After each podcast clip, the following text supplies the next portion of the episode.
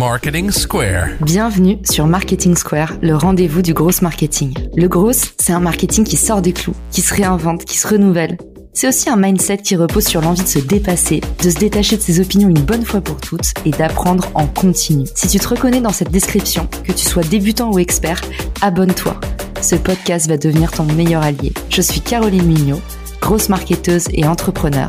Et chaque semaine, je partage sans compter des astuces concrètes, des méthodes actionnables, des idées utiles pour faire grandir ton business et rester à la pointe des nouveautés. Si cet épisode te plaît, tu peux le partager en me taguant ou lui laisser 5 étoiles sur Apple Podcast.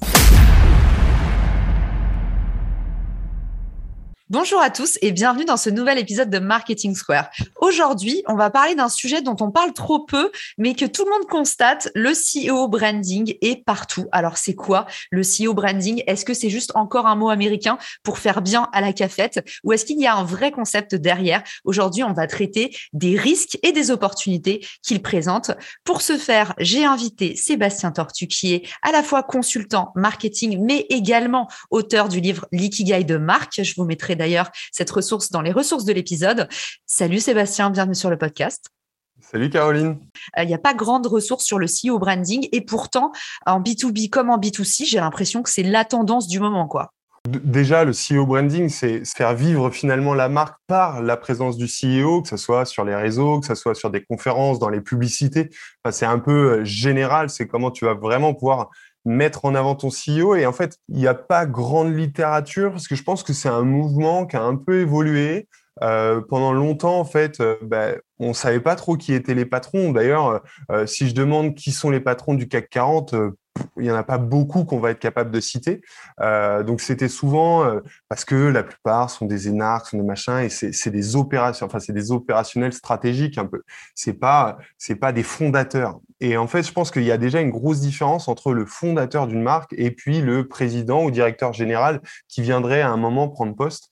Et, euh, et quand on parle CEO branding, souvent, alors il y a des exceptions, mais souvent, c'est le fondateur qui arrive à, à lui exprimer, raconter quelque chose, parce qu'il y a évidemment une sorte de, de, de euh, d'éléments naturels quand le fondateur vient raconter son histoire, quand il vient raconter le pourquoi il l'a fait.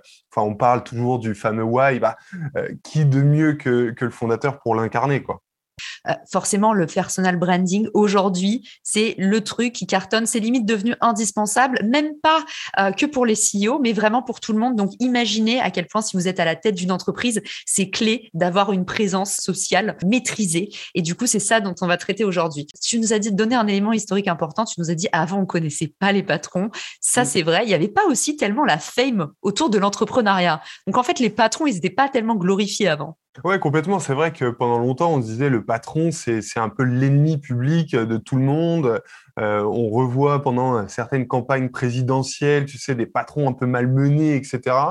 Euh, ça a vachement changé ces dernières années quand même. Je pense aussi justement par cette incarnation, euh, parce que du coup, on a pu montrer aussi des, des succès, des failles, des personnalités dans lesquelles on pouvait se reconnaître pendant longtemps, en le CEO branding, en fait, vu qu'il n'y avait pas les réseaux sociaux il y a quelques années encore, il était incarné principalement dans les publicités. On se souvient tous, pas, de Daflelou, euh, euh, tu vois, de ce genre de, de personnages, et en fait, de Franck Provost et tout ça. Et en fait, on trouvait ça un peu euh, très égotique, un peu prétentieux. On savait pas trop où les mettre, quoi, tu vois. Et en fait, ils ont quand même, malgré tout, lancé ce truc de se dire, bah, Afflelou, tout le monde sait qui il est, quoi, et il est que vendeur de lunettes. Et ça a quand même créé une grosse différence avec les Optiques 2000, etc., qui étaient incarnés, eux, par des stars qui n'avaient pas du tout le même discours. On sentait qu'il y avait, entre guillemets, beaucoup d'argent en jeu. Il y avait un côté un peu moins naturel, quoi, tu vois. Et, euh, c'est vrai que les, réseaux sociaux ont permis ça, ont permis à, à qui le voulait de pouvoir, de pouvoir être présent, quoi tu l'as rappelé, en fait, de mettre un visage, donc humaniser la marque, mm. l'incarner aussi, réexprimer un peu son purpose. Tu nous as parlé du why. Mais en fait, bah, pourquoi on est là? On n'est pas juste une marque commerciale. On a un fondateur un peu fou qui réalise le projet de sa vie. Donc forcément, on met beaucoup d'empathie quand on apporte euh, cette, cette pierre-là.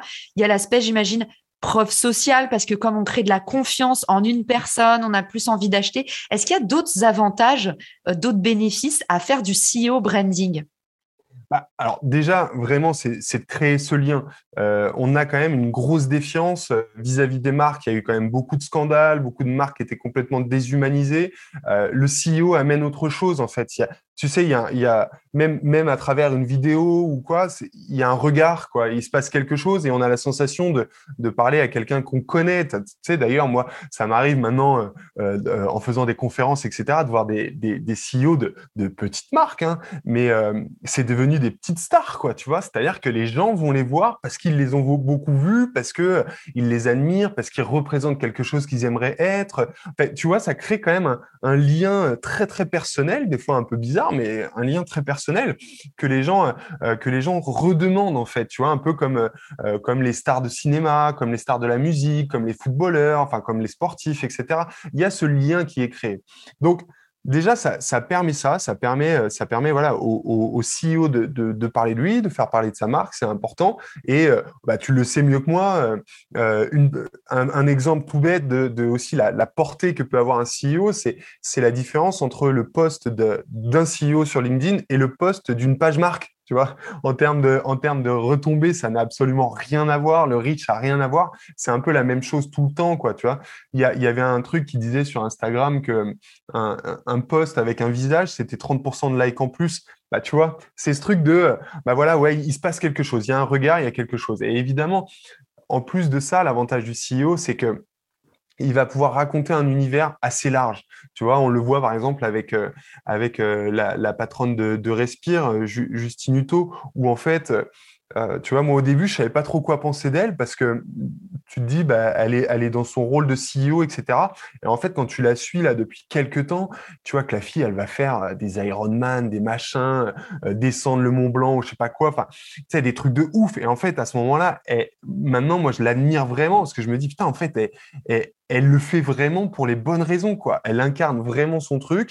Elle est, euh, elle est hyper transparente, hyper, ça, c'est pour, c'est contre, mais elle est hyper transparente. Elle raconte quelque chose et en fait, elle fait vivre sa marque complètement différemment. Parce que parce que du coup Respire c'est une marque euh, de l'exploit c'est une marque de tout ça par elle. Et c'est ça qui est extraordinaire quoi tu vois tous les mecs de Colanta maintenant tu vois elle les connaît tous etc et c'est par son exemple à elle. Si elle avait été les voir en leur disant les gars euh, mettez mon déodorant ça lui aurait coûté une blinde le fait qu'elle fasse partie de la même euh, cour qu'eux en, se mettant comme ça, en partageant ses exploits sportifs, euh, en partageant ses performances, etc., bah, ça raconte quelque chose de sa marque qu'elle aurait jamais réussi à raconter autrement parce qu'on ne l'aurait pas cru.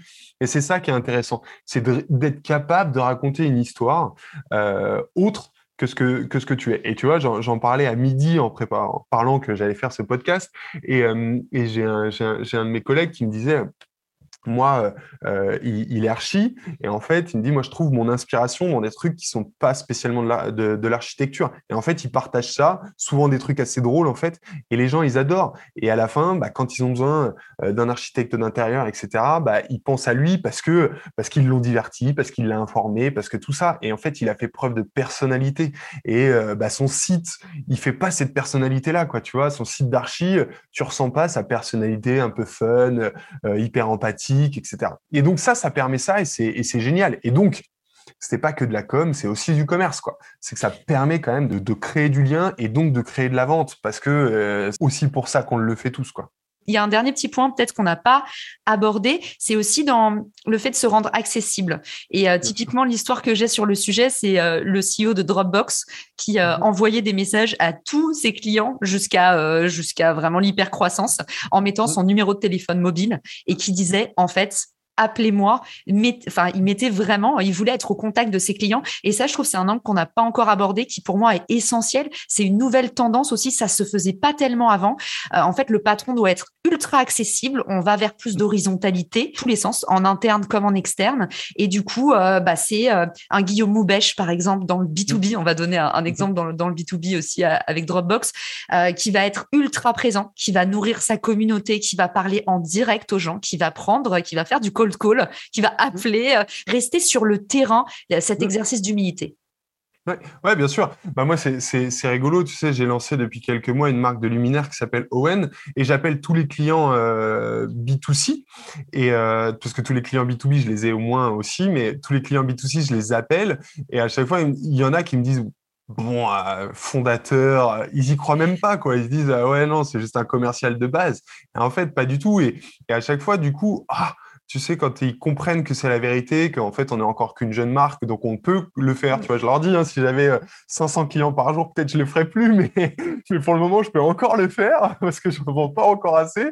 Et, et, en fait, d'un coup, tu sais, il y a un côté, ils, se, ils, ils sont en confiance. Alors qu'ils me connaissent pas, ils m'ont jamais vu, mais ils sont en confiance parce qu'ils disent waouh, euh, il y a un mec qui a, qui a, une autorité entre guillemets et qui me parle. Même si je suis pas une star de cinéma, tu vois, ils se disent ah bah tiens, euh, il s'intéresse à moi, donc euh, d'un coup ils ont envie de te parler, etc. Et ce lien, il est, il est génial, quoi. Ce, ce, c'est juste, c'est juste magique. Et du coup, euh, tu vois, moi il y a des, gens des fois qui appellent au, numéro du standard, quoi, et qui disent ouais, je pourrais parler à Sébastien ça, je pense qu'il y a quelques années, ça ne serait jamais arrivé. Déjà, il m'aurait appelé euh, euh, Monsieur Tortue, euh, ou tu vois, je voulais parler au patron, mais jamais par le prénom, tu vois. Et c'est juste génial de, de, créer ce lien direct. Et après, c'est vrai que les réseaux sociaux ont vraiment créé ce truc qui, moi, je peux envoyer un message à n'importe qui sur LinkedIn et avoir la chance qu'ils me répondent, mmh. tu vois.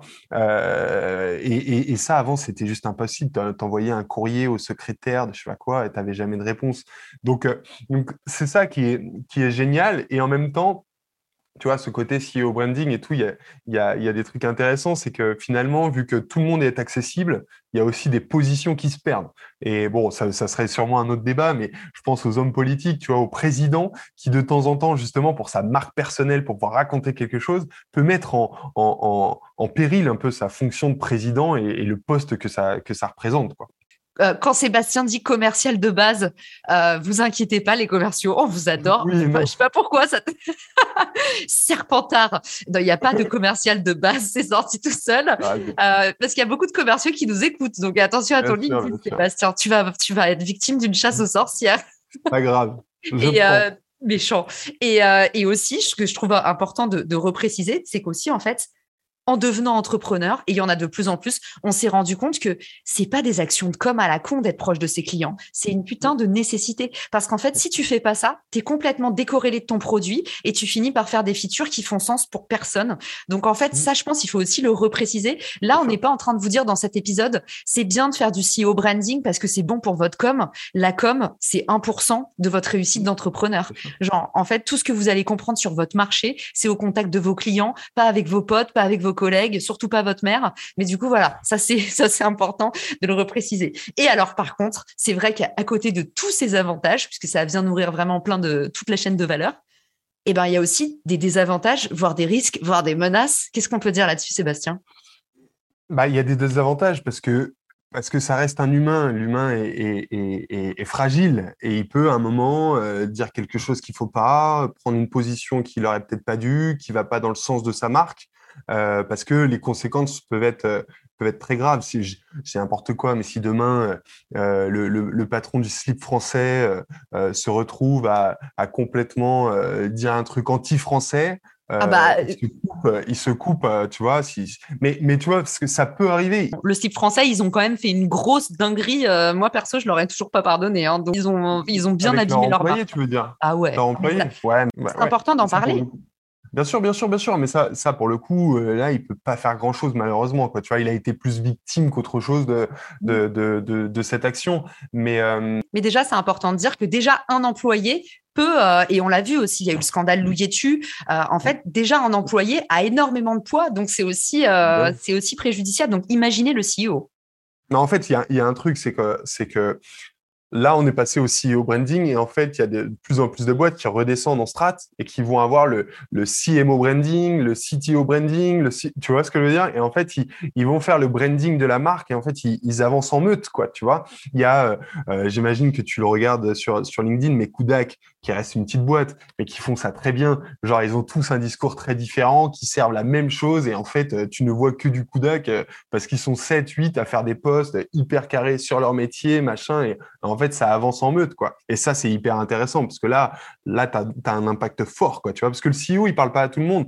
Euh, est-ce que, est-ce que les meilleurs designers vont avoir envie de suivre le CEO d'une boîte d'acquisition, tu vois? Pas sûr, Par contre, bah, le, le, chef design de cette boîte-là, il peut aller toucher ces gens-là.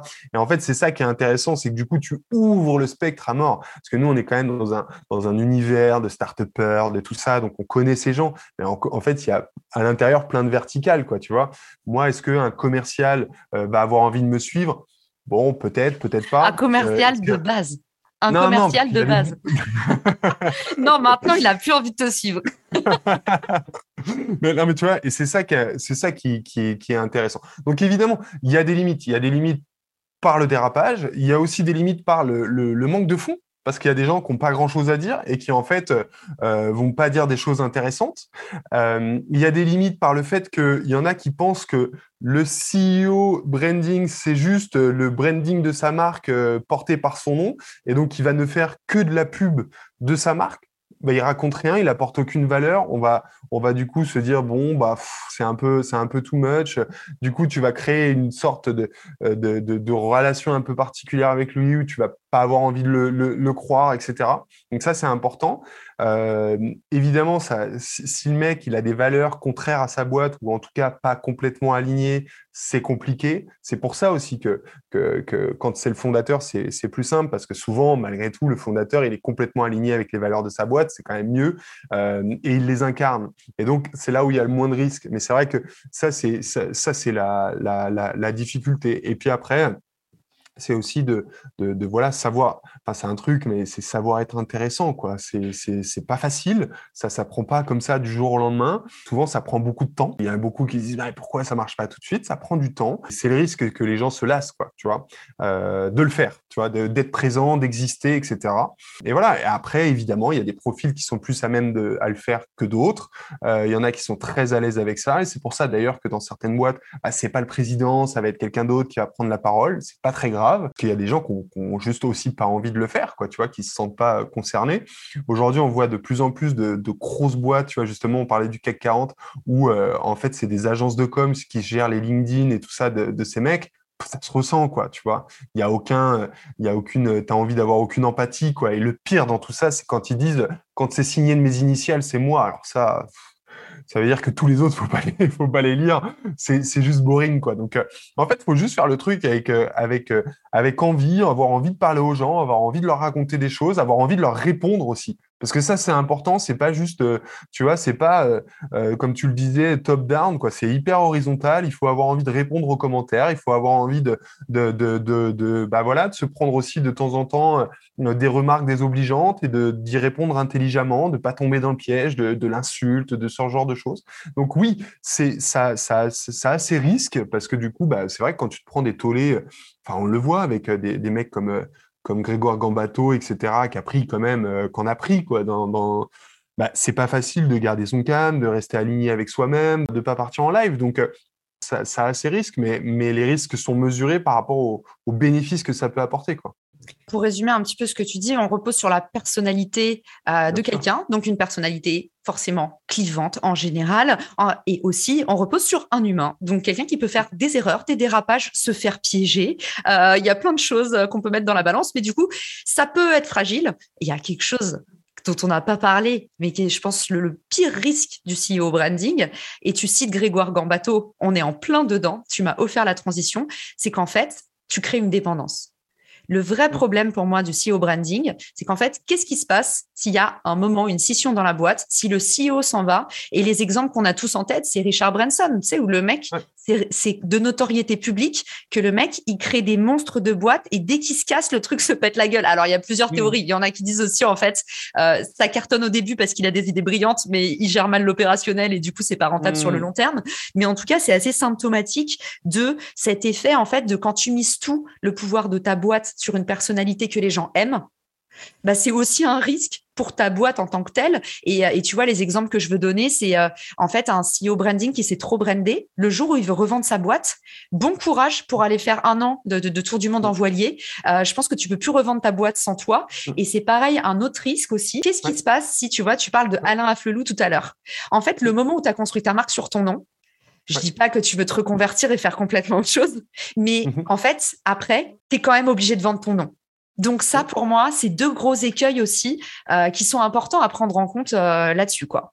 Oui, il y a un risque. Mais en fait, tout ce que tu as réussi à créer avant que le mec il se barre et tout le positif que ça aura pu avoir pour ta marque, c'est juste euh, un avantage concurrentiel énorme. Donc peut-être que tu vas perdre un peu, peut-être que... Mais en fait, après, c'est qu'est-ce que tu as vraiment construit? Est-ce que tes équipes opérationnellement sont capables de garder tes clients, de, continuer cette, euh, envie? C'est aussi ces questions-là qu'il faut se poser. Moi, je ne me poserai pas cette question-là en se disant c'est une limite, parce que en fait, c'est une limite, mais tu auras déjà tellement grandi grâce à ça que tu auras, entre guillemets, les moyens de, pivoter. Et tu vois, tout à l'heure, on parlait de Kudak et je l'ai vu tout, à l'heure. On voit tout le temps Théo sur, le, sur les vidéos de Kudak. Et là, il a lancé un format où il dit, je euh, je sais pas quoi, et il dit en fait, ça y est, on arrête la semaine de l'ad, ça devient la semaine de l'e-commerce et ça va être présenté par machine. Euh, je me souviens plus de son nom, excuse-moi. Euh, et euh, c'est la première vidéo. C'est la première vidéo. C'est une commerciale de base. je me souviens plus. Pour le coup, mais, tu vois, Théo, je l'ai pas oublié, et elle, elle va au, bout de 5-6 épisodes qu'on va voir, on la, on la, connaîtra, et elle va, elle va raconter autre chose. C'est ça qui est intéressant, c'est que lui, il a même pas deux ans d'existence de sa boîte, et il commence déjà, tu vois, à faire, à faire vivre les autres. Ça, c'est important. Après, le, risque, c'est quand c'est des employés, bah, c'est qu'ils s'en aillent. On l'a vu justement avec Gambato, euh, avec euh, Nina Ramen, etc. C'est qu'à un moment, en fait, euh, Germinal leur a servi aussi de tremplin. Hop, ils s'en vont. Comment tu te réinventes toi sans qu'ils partent avec les clients, etc. Donc, c'est des problématiques, mais en fait, il y a tellement de positifs que c'est des problématiques qu'il est bon de se poser quand tu en arrives le moment de se, se les poser. Quoi. Du coup, quand est-ce qu'on commence? Qu'est-ce qu'on fait pour se lancer? Quand est-ce qu'on commence? Maintenant, ça c'est sûr, parce qu'en fait, euh, il n'y a jamais de bon moment pour se lancer. Il euh, faut, faut, y aller tout de suite. Ça sert à rien de se faire des stratégies à un an, à deux ans, ça vaut pas le coup. Euh, même à trois mois, tu vois, ça vaut pas le coup. Faut y aller. Faut commencer à raconter des choses. En fait, les questions qu'il faut se poser, c'est, c'est déjà qu'est-ce que j'aime faire, qu'est-ce que j'aime dire, où est-ce que je sens que j'ai quelque chose à raconter, parce que ça, c'est quand même important. Alors, des fois, ça peut être aussi un peu à côté de la marque, hein, euh, une passion. Euh, tu vois, hier, j'étais avec euh, Olivier Ramel, le fondateur de Kimono. Le mec, il a une passion paddle. Trop sympa mais il, est trop sympa, mais tu vois, il a une passion paddle, il parle de ça. Ben, pourquoi pas Tu vois, tu crées de l'empathie pour lui. Ben, peut-être qu'il y a des mecs qui font du paddle, qui à un moment ont des boîtes. Et tu vois ce que je veux dire? Faut pas se prendre la tête là-dessus, je crois. De toute façon, moi, je pense que si l'alignement entre le fondateur et la boîte, elle est bien faite, peu importe ce que tu racontes, ça va servir ta boîte parce que parce qu'à un moment, bah, tu peux pas être désaligné. Tu vois, si tu es aligné d'un côté, tu peux pas être désaligné de l'autre. Donc, c'est qu'est-ce que j'ai envie de faire? Parce que plus tu vas raconter quelque chose que tu aimes, plus ça va être tes sources d'informations qui sont déjà là, plus tu vas gagner du temps. Parce qu'il y a aussi une question, ça prend du temps. Donc, euh, si tu es obligé de faire des nouvelles recherches, de lire des nouveaux livres et tout ça, bah, ça va être compliqué. Donc, plus tu vas raconter des choses que tu aimes, mieux c'est. Ensuite, c'est de se poser la question, OK, euh, j'ai envie de raconter ça, mais est-ce que ma cible euh, peut être sensible à ça? Parce que c'est vrai que si tu racontes quelque chose qui n'a rien à voir avec ta cible, en fait, tu vas faire de la com sur toi, pourquoi pas, mais tu vas pas tu vas, tu vas pas transférer après euh, ces, ces, personnes-là vers ta marque. Donc ça, c'est vraiment important. Ensuite, c'est de se poser la question de où est-ce qu'ils consomment ce contenu. Euh, parce que peut-être que pour nous, euh, LinkedIn est le parfait endroit, mais peut-être que pour d'autres, ça va être Instagram, peut-être que ça va être TikTok, peut-être que ça va être un blog, peut-être que ça va être, tu vois, des vidéos YouTube. Enfin, donc c'est aussi de se poser la question de là, parce que moi aussi, j'en vois trop qui vont partout et qui à la fin sont inconsistants partout. Parce qu'en fait, à vouloir être partout, bah, tu es un peu nulle part et donc tu manques de consistance.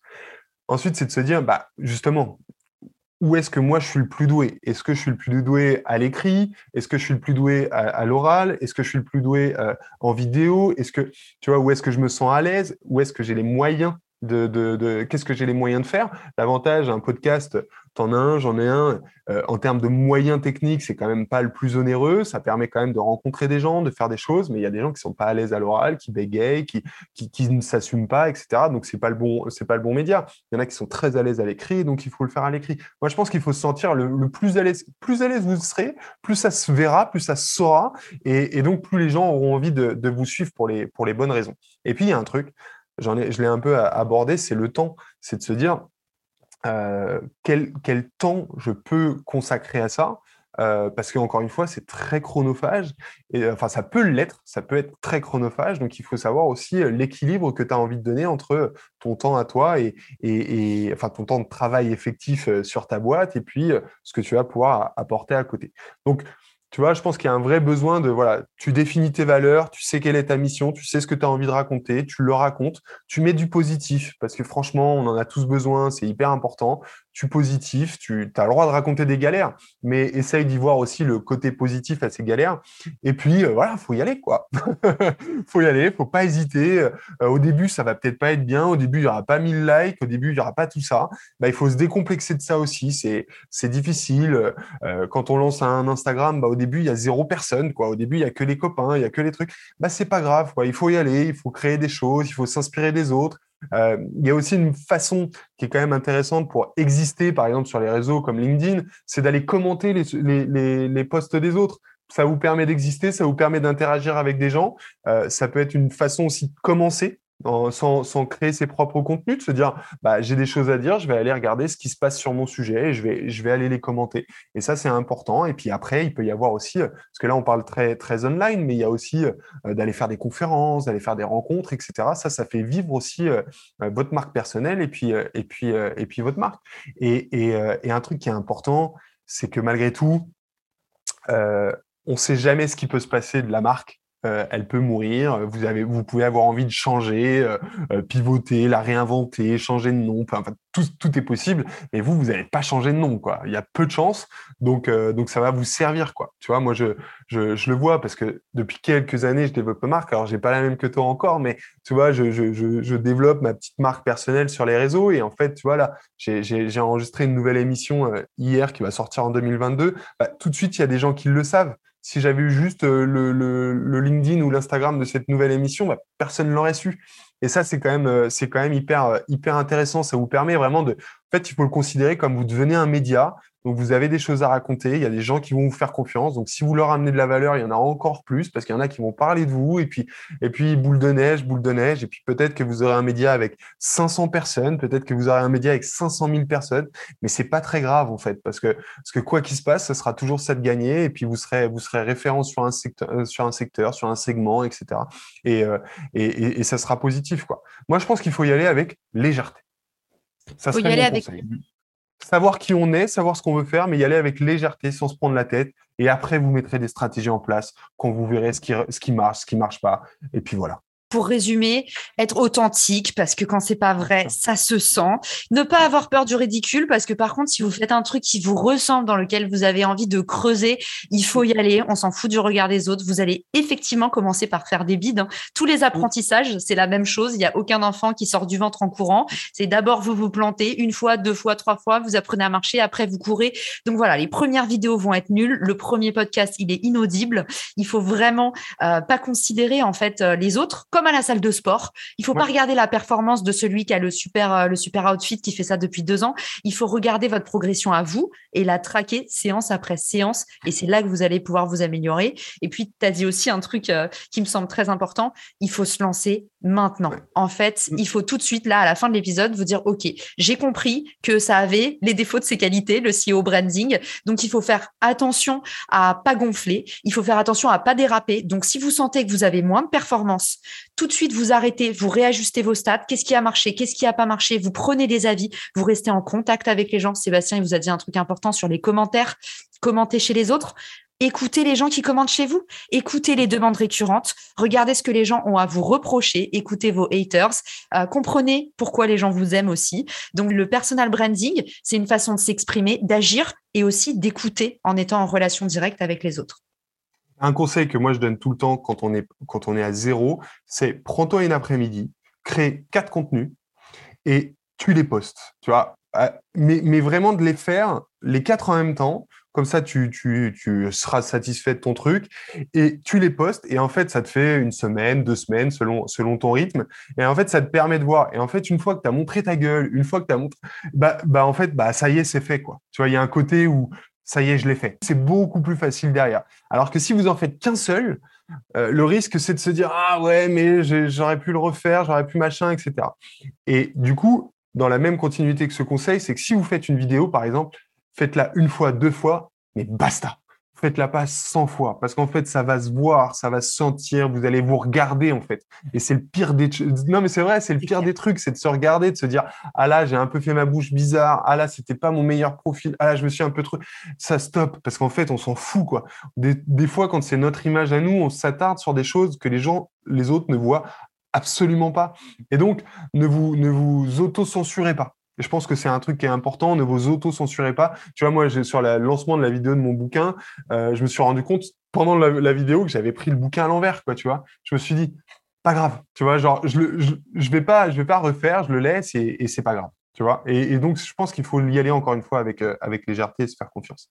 D'ailleurs, pour les vidéos, un petit tip que je donne tout le temps qui marche très bien, faites même pas trois prises, faites une seule prise. C'est-à-dire que vous continuez à rater sur la même prise, mais en fait, tant que vous êtes lancé, euh, allez-y et, et, délivrez. Merci beaucoup euh, pour tout ce que tu nous as partagé euh, aujourd'hui. Du coup, où est-ce qu'on peut te retrouver, te poser des questions, te remercier pour l'épisode? Sur LinkedIn, hein, Sébastien Tortu sans le euh, vous devriez me trouver assez facilement. Euh, j'essaye de répondre à tout le monde, euh, des fois avec un peu plus de temps, mais j'essaye de répondre vraiment à tout le monde. Donc, n'hésitez pas à venir me poser des questions sur vous, sur votre marque, et, et je me ferai un plaisir d'y répondre. Trop bien. Et puis, bah, tous ceux qui nous ont écoutés, merci beaucoup d'avoir écouté l'épisode jusqu'ici. On est très content d'avoir fait cet épisode parce qu'on trouve que c'est un sujet qu'on n'aborde pas assez et qu'on est tous les deux au contact d'entrepreneurs qui ont encore du mal à se mettre en avant. Alors, allez-y. On vous a donné euh, dans, dans cet épisode un petit peu les ressources pour vous lancer. Et maintenant, à vous de jouer, à vous de vous bloquer. Euh, peut-être ça commence par une heure de votre temps par semaine. Euh, vous imposez une prise de parole publique, quelle qu'elle soit, par semaine, mais bloquez un créneau dans Google Calendar. Passez à l'action et en envoyez-nous un petit message. On sera là pour vous soutenir. Je vous embrasse très fort et je vous dis bonne journée, soirée. À très vite dans le podcast. Ciao Si tu as écouté jusqu'ici, c'est certainement que cet épisode t'a plu. Ce podcast est rendu possible par Richmaker, le Tinder du B2B comme on l'appelle. C'est une plateforme que j'ai lancée et qui permet d'identifier des partenaires compatibles en fonction de ton business. En gros, Dis-moi quels sont tes objectifs marketing et je te dirai qui va t'aider à les dépasser au sein de ton écosystème. Pourquoi aller chercher ses clients un par un quand on peut placer sa croissance en pilote automatique? Plus d'excuses, passe à l'action et à très vite sur Marketing Square, le podcast du gros marketing. Marketing Square.